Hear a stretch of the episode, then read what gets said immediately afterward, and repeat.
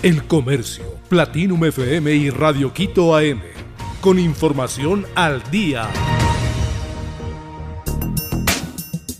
Proponentes del juicio político contra Guillermo Lazo prometen no más errores.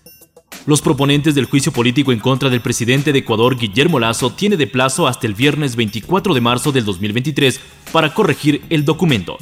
El ministro de Gobierno, Henry Cucalón, comparó a esta situación con una novela. El plazo corre a raíz de que la mayoría del Consejo de Administración de la legislatura dejó sin efecto la administración a trámite de la solicitud que se dio el lunes pasado tras los errores detectados. El socialcristiano Pedro Zapata explicó que lo que se trata es de subsanar los errores al Código Orgánico Integral Penal, sin haber tomado en cuenta las reformas que se hicieron en el 2021. COE Cantonal sugiere teletrabajo en Guayaquil por las lluvias. Guayaquil soportó varias horas de lluvia entre la noche del miércoles 22 y la madrugada de este jueves 23 de marzo que provocaron inundación de calles, casas y el desbordamiento del río Guayas. Debido a las graves afectaciones del temporal de lluvia, el municipio de Guayaquil informó que el COE cantonal se declara en sesión permanente para atender las emergencias. Los equipos de rescate de bomberos se encuentran ya en territorio, señala el mensaje compartido por la municipalidad en Twitter. A esto, las autoridades hicieron un llamado a la población a que se mantenga buen recaudo y al sector privado sugirió que disponga jornadas de teletrabajo o retrasen el inicio de la jornada laboral.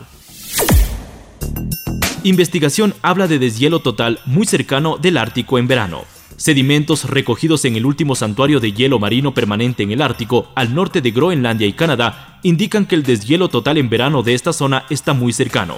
Investigadores de la Universidad de Araus, en colaboración con la Universidad de Estocolmo y el Servicio Geológico de los Estados Unidos, analizaron muestras de la región anteriormente inaccesible. Las muestras recolectadas demostraron que el hielo marino en esta región se derritió durante los meses de verano hace unos 10.000 años.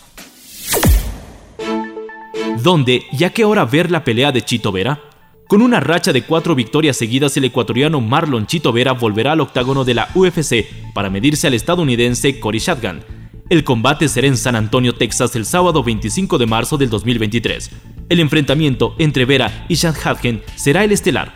Antes habrá peleas preliminares que arrancarán desde las 15 horas. Se estima que Chito pelee entre 20 y 21 horas. Los combates se pueden seguir en Ecuador por Star Plus o ufcpexing.com, ambas plataformas de pago. Paulina Rubio invita a Talía a participar en una gira.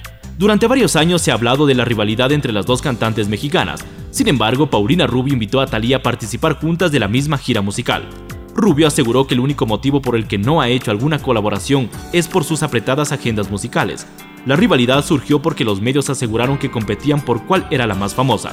En una entrevista, la chica dorada dijo que esta sería una buena forma de romper con el mito. El comercio Platinum FM y Radio Quito AM. Con información al día.